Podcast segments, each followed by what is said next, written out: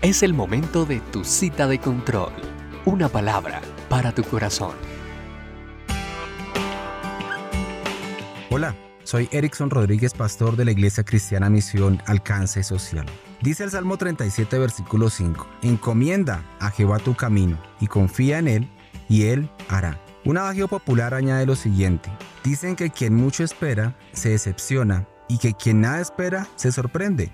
Hoy muchos, muchas personas están cansadas de que sus planes nunca salgan como querían, sus amigos, sus compañeros, su pareja, su familia, les han fallado, los han decepcionado. De acuerdo a esto, hay quienes dan consejos frente a una situación tan difícil y dicen, aconsejan el saber poner límites, el no excedernos en la confianza que damos o en la que depositamos a los demás, pensar bien de todo el mundo hasta que se nos demuestre lo contrario, dejar de lado las emociones, ser autosuficientes, no ser sujetos a nada ni a nadie, pensar fríamente en todo momento, no idealizar a las personas, hablar siempre claro respecto a lo que pretendemos en una relación. Son algunos consejos de personas que han sido decepcionadas, pasaron por ello. Frente a esto, encontramos que se encierra algo llamado desconfianza. Qué difícil Qué complejo es confiar en las personas, ¿verdad? Amigo, ¿qué nos dice la palabra de Dios al respecto? Recordemos lo que dice el Salmo 37, versículo 5. Encomienda a Jehová tu camino y confía en Él y Él hará. Encomienda a Jehová tu camino. ¿Qué significa eso? Significa exponer algo, indica total confianza, dejar en manos de Dios cualquier situación, por sencilla o por fuerte que sea, Generalmente oramos, pero nunca dejamos las cosas en manos de Dios. Seguimos llevando a cuestas cada situación, cada carga, pretendiendo ayudarle al Señor. Recordemos que Él es soberano y nada, absolutamente nada se sale de su dominio y control.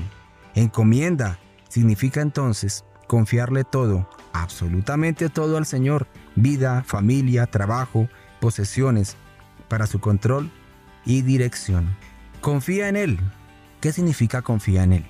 Estar seguro, apresurarse a buscar ese refugio, apoyarse en Él, asegurarse en Él, estar tranquilo. Y Él hará significa fabricar, hacer, crear. El Salmo 37, versículo 6 dice, exhibirá tu justicia como la luz y tu derecho como el mediodía. Al tener entendimiento de estos versículos, Podemos decir que frente a cualquier situación, nuestro Señor obrará con poder. Él hará. Donde hay enfermedad, Él traerá sanidad. Donde hay muerte, Él traerá vida y en abundancia. Donde hay pelea, disensión, Él traerá paz y plenitud. Donde hay tinieblas, Él trae su luz, su amor y una nueva oportunidad de vivir bajo su gracia y bendición. Señor bueno, hoy bendecimos tu nombre. Venimos a tu presencia teniendo plena confianza en ti, Señor. Somos conscientes de nuestra necesidad de ti. Solo en ti encontramos esa verdadera plenitud, esa paz. Solo en ti, Señor, hay regocijo. Señor, gracias por tu infinito amor.